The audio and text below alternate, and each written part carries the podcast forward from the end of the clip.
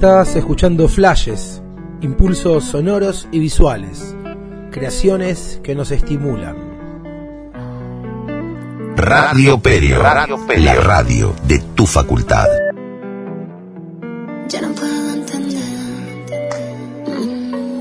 Hola, ¿cómo están? Bienvenidos a la sexta emisión de Flashes.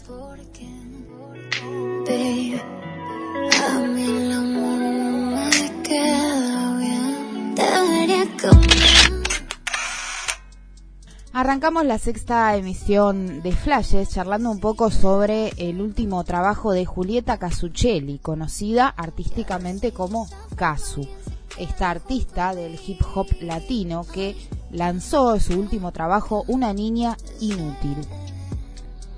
En esta producción, Casu reflexiona sobre el papel de la mujer en las sociedades machistas.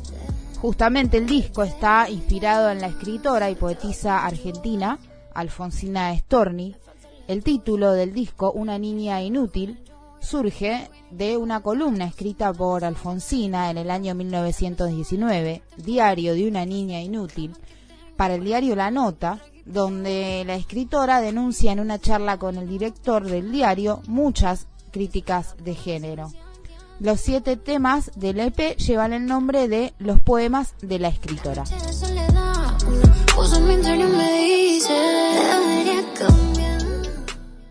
Caso es una de las últimas tapas de la revista musical Rolling Stone, lo que implica un salto, sin dudas, en la carrera profesional de la artista jujeña. Pudimos charlar con Jorge León, reconocido estilista, ha trabajado con grandes marcas y grandes personalidades. Jorge nos contaba un poco sobre el trabajo para esta producción de la tapa de la revista Rolling Stone y sobre qué es el estilismo y cómo se relaciona con la fotografía. Para empezar, quería que me cuentes un poco de qué se trata este curso que vas a estar dando de estilismo para fotógrafos. Mira, estilismo para fotógrafos es una masterclass que dura tres horas que lo organiza la escuela Photo Experience, que la dirige Gonzalo Corrado y Ana Gusic. Eh, es una masterclass online, digamos, que está dedicada básicamente a fotógrafos que se quieren especializar en moda.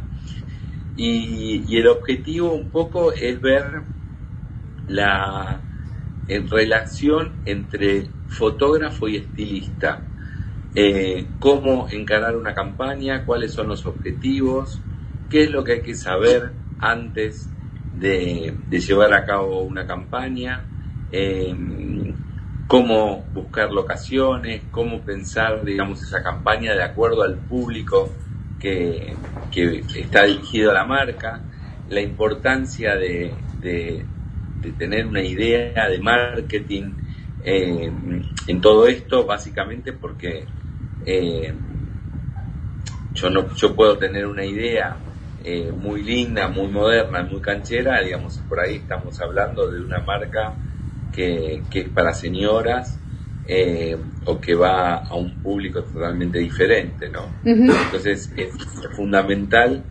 hablarle a, a, ese consumidor en el mismo idioma en el que está dirigido la, la comunicación de, de, la marca. Entonces es fundamental saber eso, saber de tendencias, saber qué es lo que se usa, qué es lo que no, qué es lo que viene, estar como un poco adelantado a eso.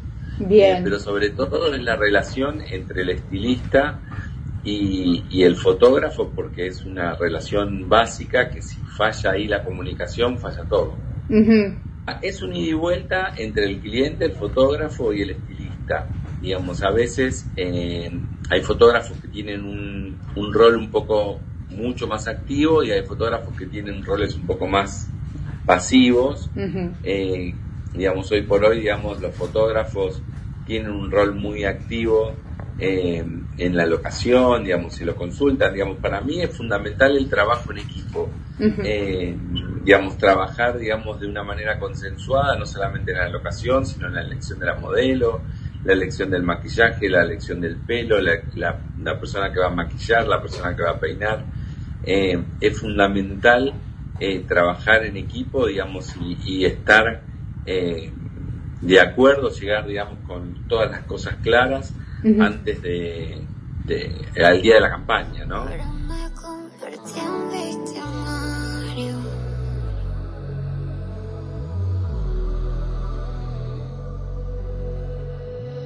Mira, las inspiraciones a veces, digamos, yo siempre digo que vienen de todos lados. Eh, digamos, un, estilista, un fotógrafo tiene que ser, tiene que estar ávido de, de, lo nuevo, de lo que se percibe, de lo que se late en la de lo que late en la calle, lo que uno percibe, así como la sutileza. Eh, yo creo que en, en, cierta, en algunas circunstancias eh, algunos son más perceptivos que otros, algunas personas son, somos más perceptivas que otras, a veces uno percibe más la tendencia y a veces no tanto. Eh, creo que la, la, inspiración digamos, puede venir de varios lugares, de, de un viaje, de un museo, de, una, de un cuadro, de, de, una, de un jardín o de lo que fuese. Eh, la inspiración, digamos, básicamente va a venir a partir del, del board inspiracional o de inspiración que tiene el diseñador o la marca para, para cuando creó esa colección, ¿no? Digamos, porque lo primero que hay que saber es cuál es el board inspiracional de, la colección de tal o cual marca. Entonces, a partir de ahí, si ellos se, eh, una marca se eh, inspira en un jardín mágico, yo no puedo eh, decirle, ay, me imagino que hagamos una, la campaña que sea gótica y que estemos en un desierto, digamos. No, digamos, o sea, si, su colección está inspirada en un jardín mágico, las inspiraciones irán por ese camino, ¿no? Digamos, por, digamos, a partir de lo que rige la colección. ¿Qué es Revista Cocoa? Contame un poco qué es ese proyecto. Revista Cocoa es un, un magazine de niños para padres contemporáneos. Es el primer magazine de lifestyle y moda que hay no solamente en Argentina, sino en América Latina. Eh, surge hace muchos años en un viaje a París, eh, donde yo descubro una revista de niños para padres eh, que recién salía y, y, me di cuenta que era algo totalmente diferente a lo que, lo que yo estaba acostumbrado a ver de niños, porque existe Bob Kids o eh, Mary Claire Kids, digamos, hay revistas eh, de niños con, con esas, eh, digamos, que tienen moda, pero no, digamos, encarado de un lugar como mucho más, más desde el lifestyle y, y, y notas como mucho más comprometidos con lo que sucede en, digamos, en el momento. Eh, no es una revista que le dice al padre qué es lo que tiene que hacer, sino que es una revista que le muestra distintas alternativas para criar eh, a su a, su a su hijo, a sus hijos.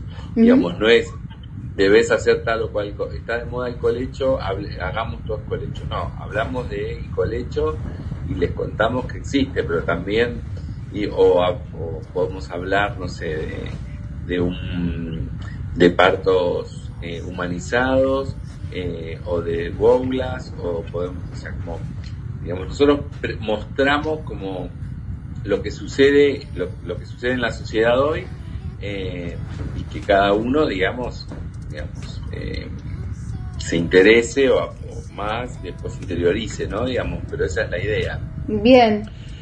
Desde un lugar desde el lifestyle de moda, digamos, lo que mostramos es una moda poco, digamos, con una mirada diferente a lo que uno está acostumbrado a, a ver en campañas o en notas de niños.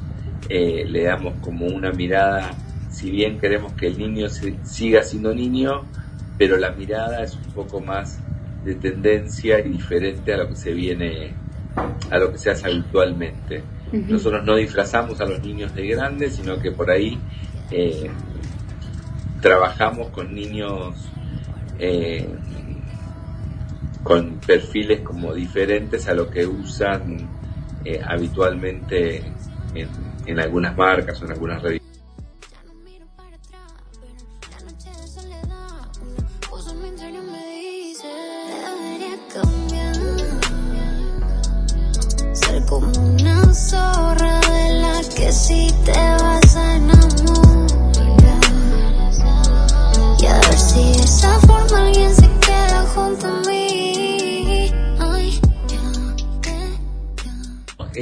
Generalmente cuando hago una producción, eh, digamos, trabajo sobre algún hilo conductor eh, en, en la producción, que a veces puede ser algún color, o trato de acotar en dos, tres colores, o cuatro, depende, o en dos o tres estampas, algo que me rija y, y que quede como relacionado, ¿no? Y en armonía. En el caso de Kazu, no trabajé sobre el color, sino que trabajé sobre el estilo de ella. Ella está, digamos, pasó, digamos, de trabajar, eh, de usar eh, marcas, eh, perdón, tipologías amplias a ajustarse más y a mostrarse un poco más sexy porque estaba por, bueno, acaba de lanzar su, su álbum eh, Una niña inútil, donde el estilo de música es otra y, y, la tipología de las prendas que usa es otra, es mucho más sexy, más sensual, que va acorde a la, a la música que, can, que canta y a uh -huh. la música que hizo. Entonces, eh, ahí trabajé más sobre el estilo más que sobre los colores. Usé blanco, negro y rojo. No usé. Bien. Y sí, y, y, y, y cordero y azul, en realidad. No, no, no hay mucho trabajé más sobre el estilo, sobre, digamos, una actitud más de ella y sobre el cuerpo. También lo mismo para el videoclip. El videoclip, yo ahí, digamos, eh, tuve, tengo una participación un poco más eh, pasiva, porque hay una, ya hay un director de arte, digamos, y ella además que sabe mucho lo que quiere, y me hacen una bajada de lo que, de lo que va a ser. Entonces a partir de esa bajada yo busco propuestas acordes a esa bajada y a ese concepto que ellos quieren contar en el videoclip. Bien. Y así fue. Bien, ¿y eh, has trabajado con otros músicos? He trabajado con eh, la, eh, la Delio Valdés, es una, una banda que trabajé para los 10 años en el Gran Rex el año pasado, trabajé con Coti, eh, con músicos, no sé si, si, recuerdo si he trabajado, no, no es mucho de mi palo la uh -huh. música, digamos, si bien soy un amante de la música, no, no tuve la suerte con, bueno, trabajé con Diego Topa, digamos, en los discos infantiles, eh, pero me hubiese gustado por ahí trabajar más con personajes del rock, uh -huh. eh, pero bueno, no tuve esa suerte. Digamos, cuando vos trabajás con, con celebridades, que son músicos o son actores o actrices, trabajás, digamos, lo mismo pasa cuando uno trabaja con alguien, con un empresario, con un civil o lo que fuese, vos trabajás a partir del estilo y la personalidad de cada uno. Eh, sí, ese estilo, los músicos generalmente van de la mano del estilo de música que ellos hacen. Eh, digamos, para mí, digamos, fundamentalmente cuando uno trabaja con, un, con una celebridad, con una persona, como, persona en sí y no un personaje, la diferencia entre persona y personaje es como el personaje es una ficción y la persona es la real, eh, hay que trabajar a partir del estilo. Mi dirección de Instagram es eh, arroba Jorge O León y, y, en, y de Revista Cocoa es arroba Revista Cocoa. Bien. Eh, así que, bueno, ahí pueden ver y ya pronto van, empezarán a ver un poco los, los ya los trabajos que, que estoy haciendo y preparando para el verano. Así pasaba Jorge León, estilista de moda, nos contaba un poco sobre la producción para la tapa de la revista Rolling Stone, sobre el nuevo trabajo de Kazu, una niña inútil. Lo que estuvimos escuchando es Romance de la Venganza y nos vamos escuchando Miedo.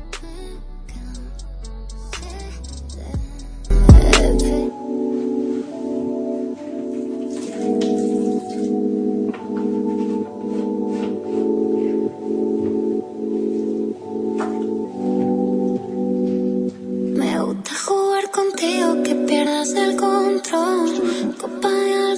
Tú y yo en la habitación. Pienses jamás, no pienses jamás.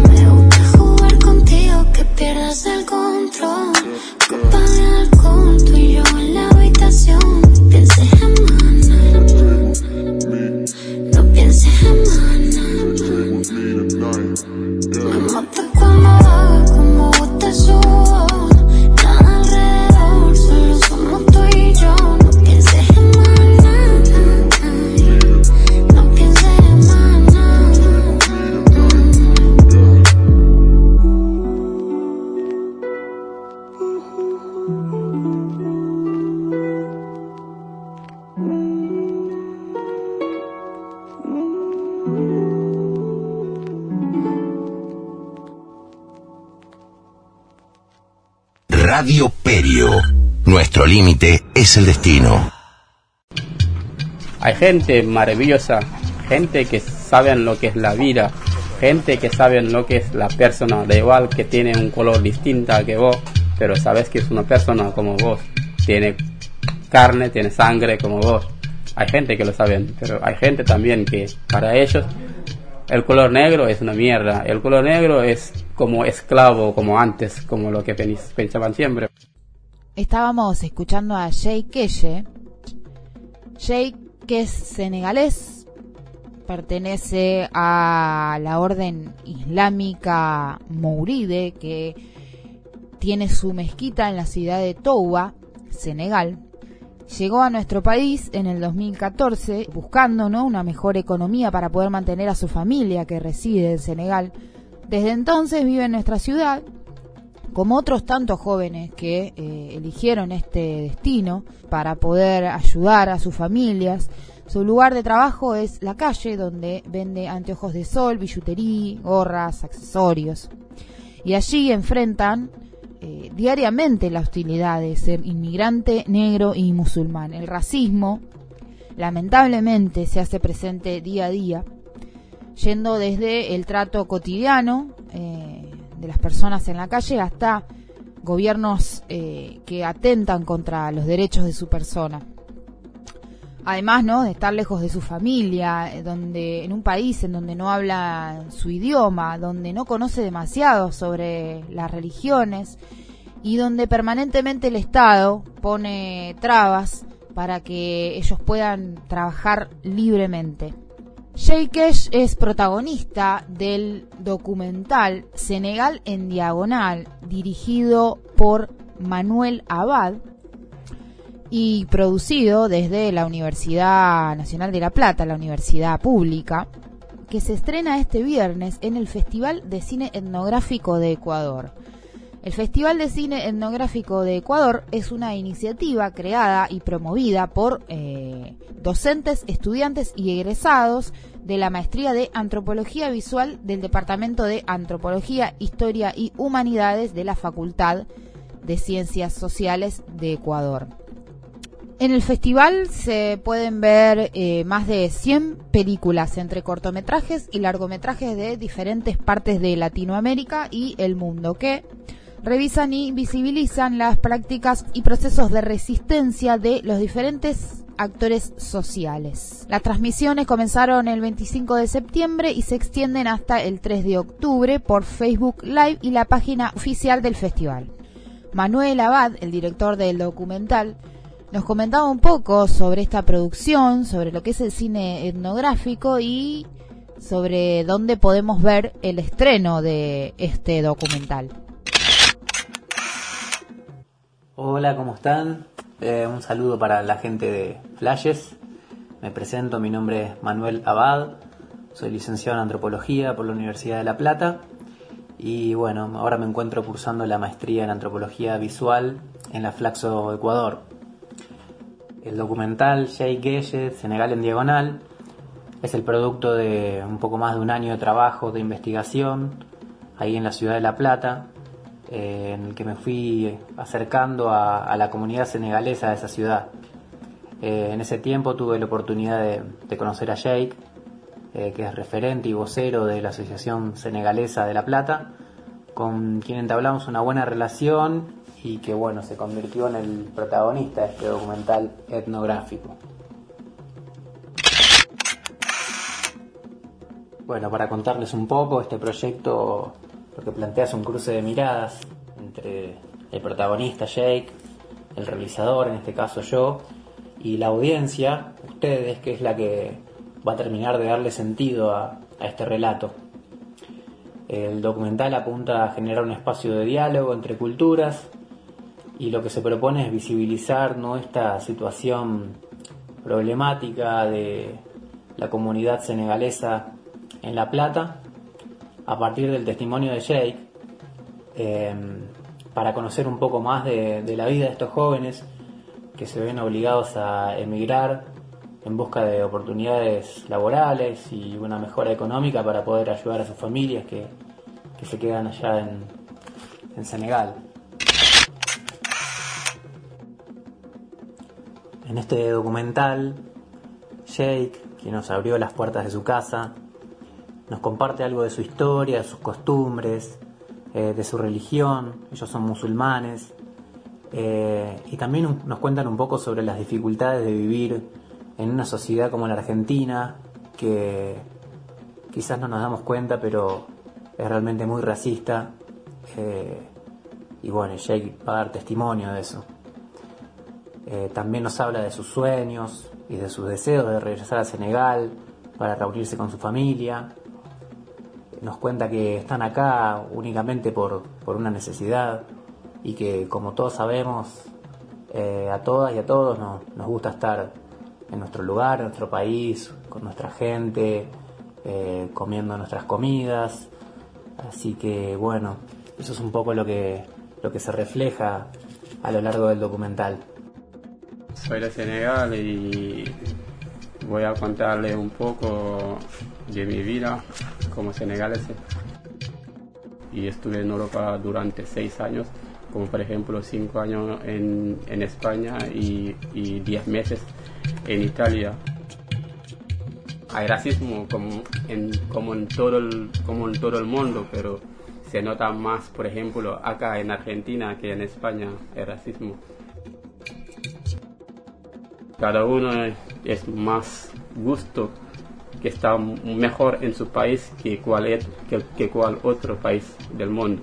Y por eso pensaba quedarme en mi país, pero como ahí la, la economía está tan mal, no me dio oportunidad de quedarme ahí. Y de ahí decidí venir acá en Argentina y como tenía un tío que vivía acá, hablé con él y me dijo que acá se puede ganar la vida y cosas de esto y de ahí digo, bueno, y voy a ver si hay, si hay suerte y de ahí decidí venir acá.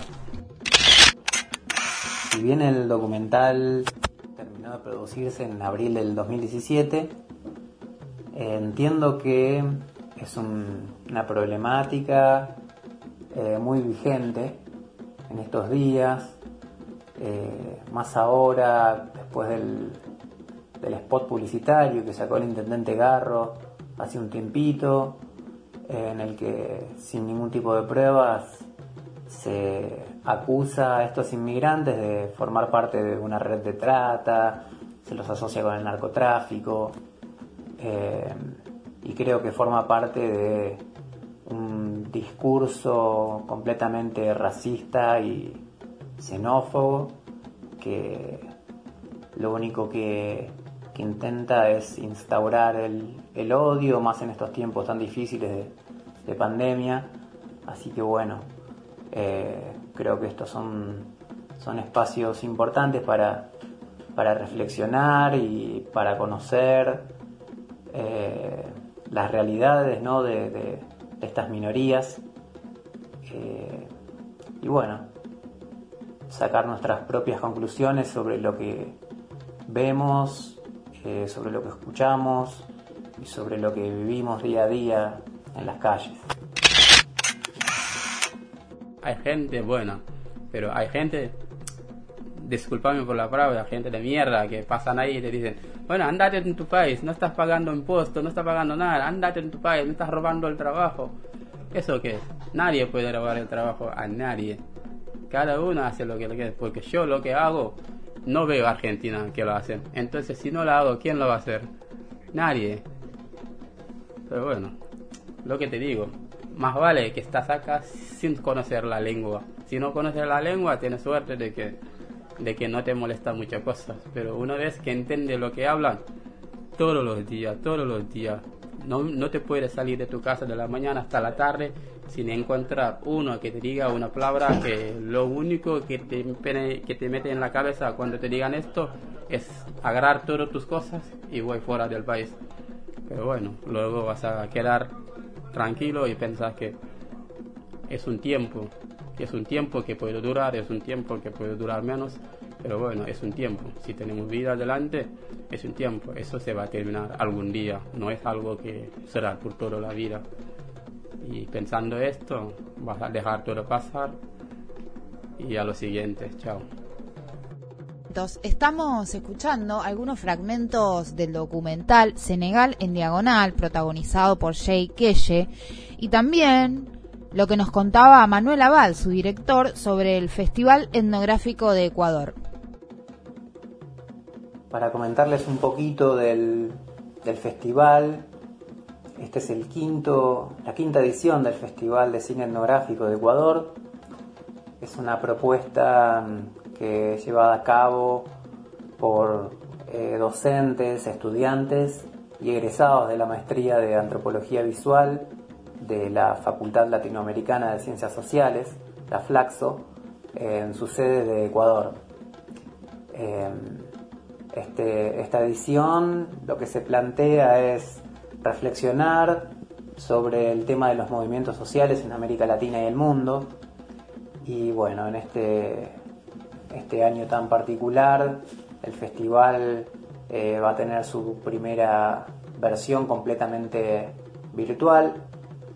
Eh, pero bueno, lo positivo es que desde todos lados vamos a poder eh, disfrutar de, las películas y de las charlas y exposiciones que se llevan adelante de manera gratuita en el marco de este festival. Me parecía importante comentar brevemente qué entendemos ¿no? por cine etnográfico, por una película etnográfica. Básicamente lo que se plantea es que en esta construcción de, narrativas cinematográficas lo que se contempla es no solo el resultado, o sea, el producto, esa película, sino también el proceso de realización. Y ese proceso eh, implica una investigación etnográfica, ¿no? Previa. Eh, de esta manera, cuando hablamos de- del proceso realizativo, hablamos de un encuentro entre él o la realizadora y, la mirada de sus interlocutores, ¿no? Ese, ese otro eh, con, el que se, con el que se encuentra uno en el campo.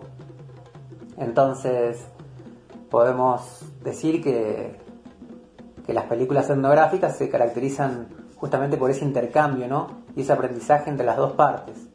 eh, y la producción de un conocimiento conjunto.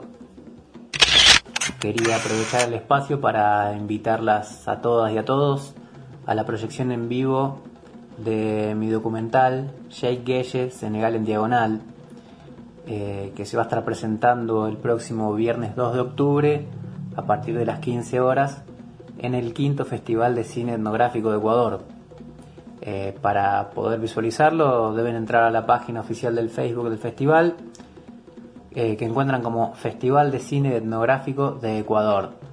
Ahí van a encontrar, aparte de este documental, otros cortos y largometrajes que fueron realizados en distintos países de Latinoamérica y del mundo que van a ser exhibidos durante el transcurso de- del festival.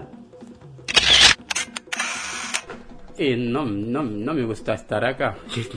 Siempre lo digo. Me gusta más estar en mi país que, que, cual, que cualquier otro país. Yo siento mejor viviendo en mi país que cual, porque acá no tengo vida. Acá, acá toda mi vida es todo el día, de las 9 de la mañana hasta las 9 de la, de la noche en la calle. Y llego acá en, la, en, en mi casa para duchar, comer, rezar y a dormir nada más. No tengo vida, eso no es vida y necesito vi- vivir. Y la vida que necesito lo tengo que hacer al lado de mi, de mi familia, mis hijos, mi mamá, mis hermanos, mi mujer y todo eso. Eso no es vida, pero igual me lo banco porque ya sé que quiero algo y me lo banco y estoy rez- rezando de- de lo que quiero, que lo puedo conseguir lo más antes posible para poder ir una vez y no vuelvo más. Podés ver Jay Keye, Senegal en diagonal, del director Manuel Abad, a las 20 horas de Argentina, mañana viernes por Facebook Live o por la página oficial del Festival de Cine Etnográfico de Ecuador. Radio Perio. Nuestro límite es el destino.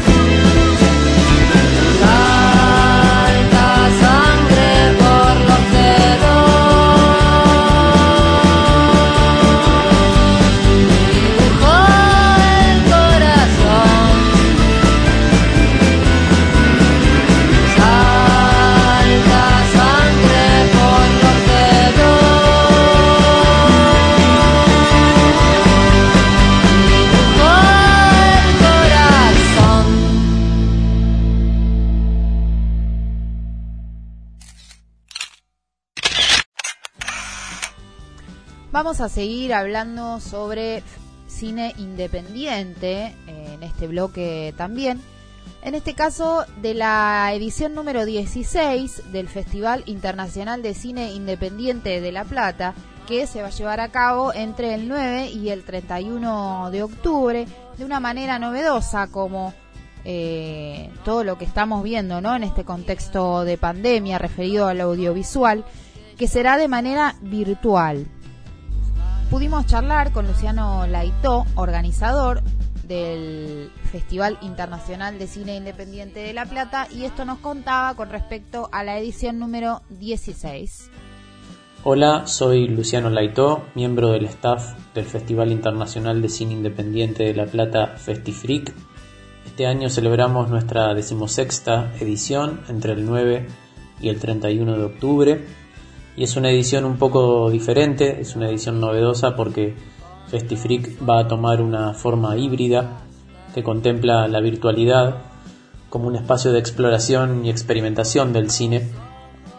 Y también como un lugar para compartir nuestra programación y el interés por el cine independiente actual, algo que solemos hacer en las salas y pasillos de La Plata, pero que este año haremos a distancia como prevención y cuidado ante la pandemia.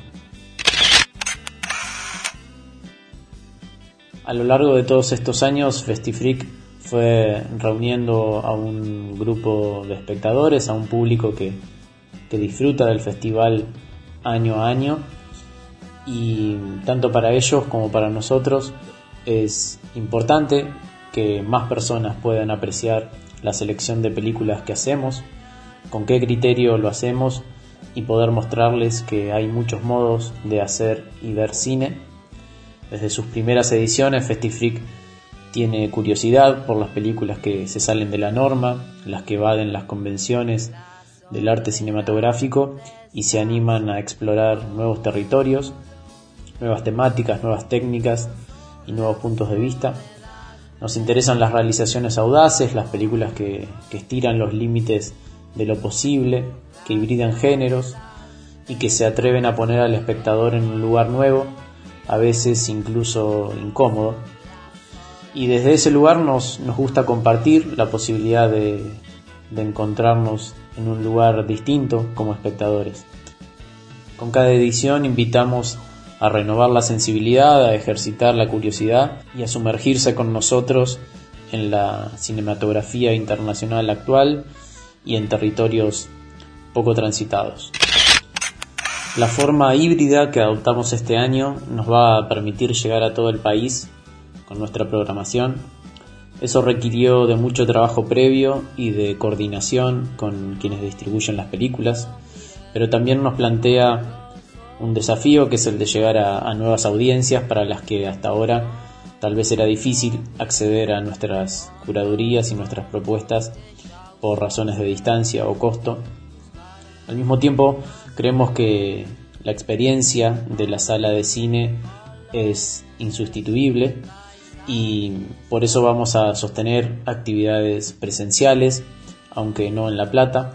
En esta ocasión lo vamos a hacer en Filmscavia, en la ciudad de Ámsterdam, donde los espectadores locales van a poder ver una selección de largos y cortos curada por nosotros, por FestiFreak, y producciones también de, artistas locales de aquella ciudad.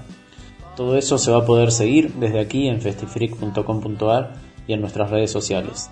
Gran parte de la programación de Festifreak va a estar disponible en festifreak.com.ar y Fest Home TV. Ahí se va a poder ver nuestra selección de películas internacionales, una extensa pero cuidadosamente curada muestra de largometrajes de todas partes del mundo muchos de los cuales no se han visto todavía en Argentina. Se van a poder ver las competencias de largometrajes y cortometrajes argentinos, dentro de las que hay también varias premiers. Y como ya es habitual, secciones especiales del FestiFreak, como FestiFreak Expandido, que este año va a profundizar su interés por el live coding, entre otras cosas, y las películas musicalizadas, la tradicional cita del festival donde músicos y músicas de la escena emergente argentina reinterpretan películas de la era silente del cine y le suman su visión a través de música originalmente compuesta y grabada para la ocasión. Este año las musicalizadas van a tener un formato especial, eh, filmadas con anterioridad a su proyección y con tecnología de 360. Todo eso se va a poder disfrutar entre el 9 y el 31 de octubre en festifreak.com.ar. Queda hecha la invitación entonces para que se sumen a partir del 9 de octubre y hasta el 31 de octubre en una nueva edición de FestiFreak, el número 16.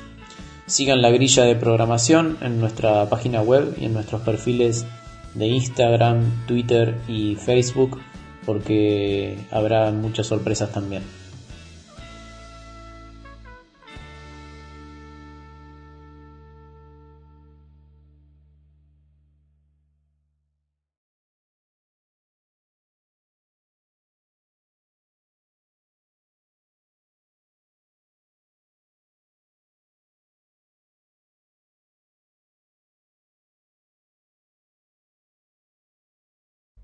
Así pasaba Luciano Laito, nos comentaba un poco sobre de qué va a tratar el Festival Internacional de Cine Independiente de La Plata en su edición número 16, que vas a poder disfrutar del 9 al 31 de octubre. También pudimos hablar con Cristian Carracedo Lauretti, que participa en la sección musicalización del Festival Internacional de Cine de La Plata en su edición número 16. Esto nos contaba Cristian. Bueno, buenas tardes. Yo soy Cristian Carracedo Lauretti. Es la tercera vez que participo en alguna musicalización, la sección dedicada a esto del FestiFreak. Esta vez como parte de un ensamble formado por el sello numeral llamado Ensamble Sambitus, justamente porque se, musicó, se musicalizó la película de 1929, El organista de Sambitus, una película de República Checa. Eh, la formación era de un quinteto, con Isaías Gadán en batería, Jonathan Esquenone en contrabajo, quien les habla en electrónica, en saxo tenor y flauta Mati Formica y en voz y procesamientos eh, Lara Alarcón. Estos últimos dos son los dos gestores del sello. Bueno, eh, participamos por una invitación de Nahuel y el trabajo para, la, para esta musicalización fue que los chicos del sello, después de ver la película, armaron una, una partitura visual con ciertos momentos de anclaje en la película con ciertos climas y dentro de, esa partitura tuvimos la libertad, digamos, de, improvisar en esos bloques sabiendo cuáles iban a ser como las combinaciones instrumentales o a qué moods íbamos a ir. Em, en cuanto al resultado, la verdad que lo tengo fresquito porque volví a escuchar la grabación ayer. Eh, fue una situación particular porque, bueno, como ya sabemos, no, no se pudo hacer con público y no se pudo hacer en los clásicos lugares que son, que es en el auditorio o en la sala A del pasaje. Acá fue en un patio. La verdad que muy agradecidos de poder haber, con la distancia necesaria y los recaudos necesarios, podernos haber juntado a, a hacer música juntos hoy que nos acostumbramos bastante a trabajar enviando archivos o tratando de hacer cosas offline. La película también, por un lado, eh, es muy interesante, bastante narrativa, y yo creo que lo que es lo que está bueno es la justaposición entre una, una propuesta. Eh, no queríamos era ir en el, en el sentido como más... Eh, esto digamos que se dio naturalmente, ¿no? Pero en el sentido más tradicional, ¿no? De, de, reforzar eh, quizás las, lo que ya está en las imágenes y sino a partir de algunas impresiones que habíamos tenido con la película, ¿no? Y a partir de estas impresiones o percepciones eh, poder improvisar en base a eso.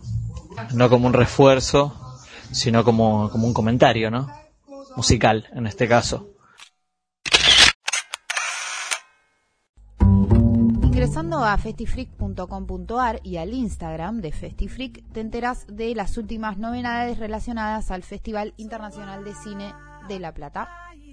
Radio Perio. Radio Perio. La radio de tu facultad. Mañana viernes también puedes disfrutar del cierre del Festival Luz de Ventana, organizado por Migrar Foto. Este festival de fotografía en línea que se celebró alrededor eh, del quiebre en esta emisión. Los quiebres iluminados desde la ventana que deja traspasar la luz tenue, frágil, silenciosa, incierta. Una luz que apenas nos permite un simulacro de la vida allá afuera. Esta es la propuesta que tuvo el Festival Luz de Ventana, que este viernes 2 de octubre a las 21 horas de Chile vía Zoom y Facebook hace su cierre con una serie de proyecciones. Les contamos también que hoy se llevó a cabo la capacitación en ley Micaela en la Facultad de Periodismo y Comunicación Social. La primera instancia de apertura de este ciclo de capacitaciones destinado a funcionarios y trabajadores de la facultad. En esta jornada se desarrolla el cumplimiento de la ley 27499 que establece la capacitación en géneros y violencias de género a todas las personas que forman parte de los tres poderes del Estado Nacional. En ese sentido, el Consejo Superior de la Universidad se adhirió a esta ley con el fin de eh, contribuir a la prevención y erradicación de la violencia por razones de género y de construir espacios institucionales más igualitarios. Nos podés escuchar por radioperio.com.ar y la app de Radio Perio que te bajás desde Play Store al celular Salimos los jueves a las 18 horas y repetimos los sábados a las 11 horas. También puedes visitar nuestro podcast en Spotify, están todos los programas eh, en, diferentes episodios de lo que venimos haciendo de Flashes, este espacio donde charlamos sobre producciones audiovisuales, eh, fotografía y música. Nos vamos a ir ahora con un tema de Fatoumata Diawara y Roberto Fonseca. El tema se llama Clandestine y lo puedes encontrar en el álbum At Home. Chau, hasta la próxima.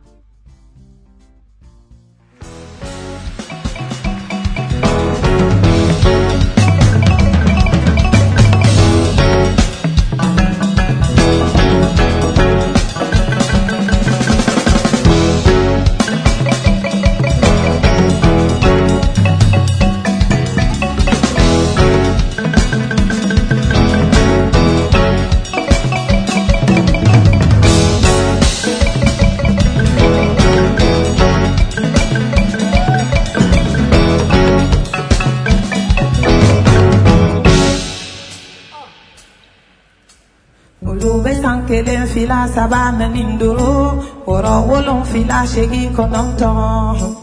Olóbe sankele fila sabana lindolo Oro wolon fila shegi kononto.